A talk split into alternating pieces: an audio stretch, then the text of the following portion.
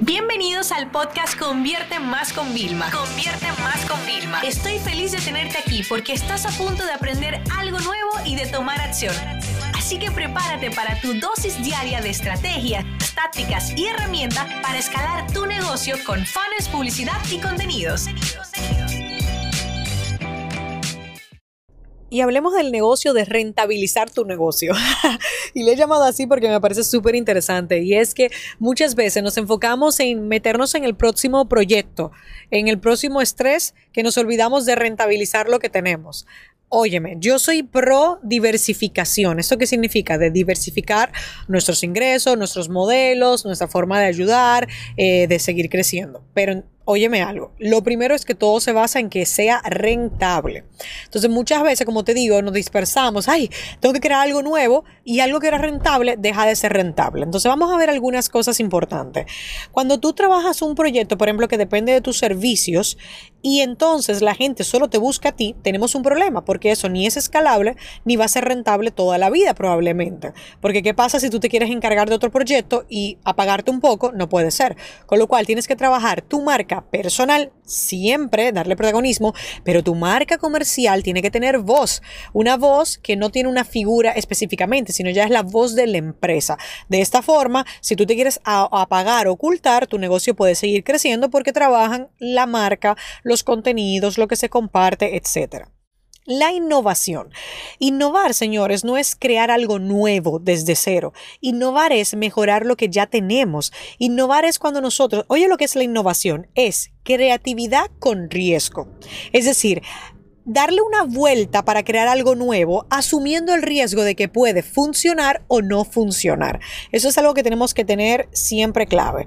Otra cosa para hacer nuestro negocio rentable es mejorar la experiencia de usuario. ¿Por qué? Porque cuando yo mejoro mi experiencia, yo ustedes saben que soy súper fan de muchas marcas que yo sé que hay otras que venden prácticamente lo mismo, pero yo no las compro porque a mí me gusta la experiencia. Yo si voy a invertir dinero, 200 dólares, prefiero pagar 250 y vivir una gran experiencia que 200 y vivir una pésima.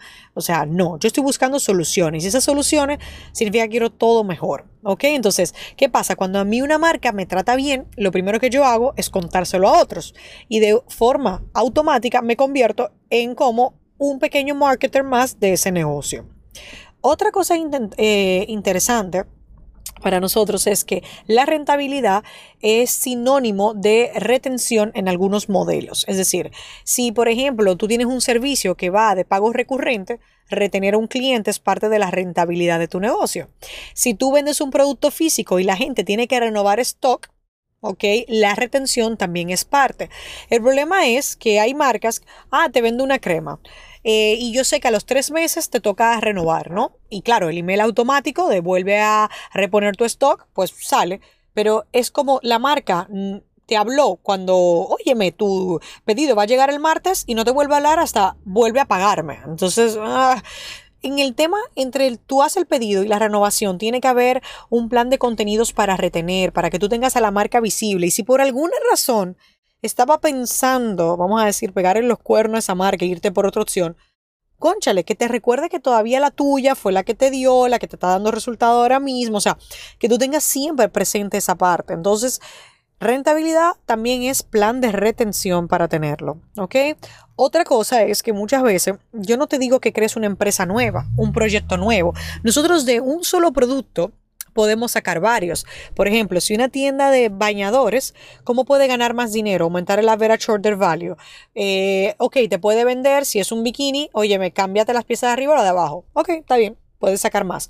También te puede vender accesorios exactamente con la misma textura que tienes el bañador, que es como poner la gomita del pelo, eh, la cosa que nos ponemos las mujeres para taparnos el traje de baño, que son las baticas, esta chula, hasta el bolso, la toalla, o sea, podemos crear más cosas alrededor de un solo producto. Entonces, ese es un ejercicio muy estratégico y creativo que nosotros tenemos que pensar.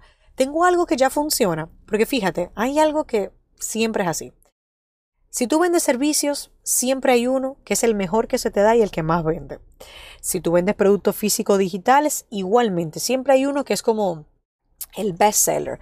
Siempre tenemos uno que es el mejor. Ahora, ¿cómo nosotros amplificamos ese mejor? ¿Cómo nosotros lo expandimos, lo dividimos, lo convertimos en otros productos, otros servicios? Ahí es cuando nosotros conseguimos hacer eh, que la rentabilidad de nuestro negocio aumente mientras seguimos ayudando incluso a las mismas personas o si ya innovamos en otra cosa nueva, a nuevos clientes que podamos darle el, valor. Pero sobre todo hay algo interesante y es que cuando hablamos de rentabilidad, hablamos de que tenemos que trabajar mucho en el valor que aportamos, los resultados que generamos, porque quizás a veces la estrategia más sencilla de dar rentabilidad a tu negocio es aumentar el precio. Esas son de las cosas que a mí me gusta enseñar, sobre todo a los profesionales de servicios, ¿vale?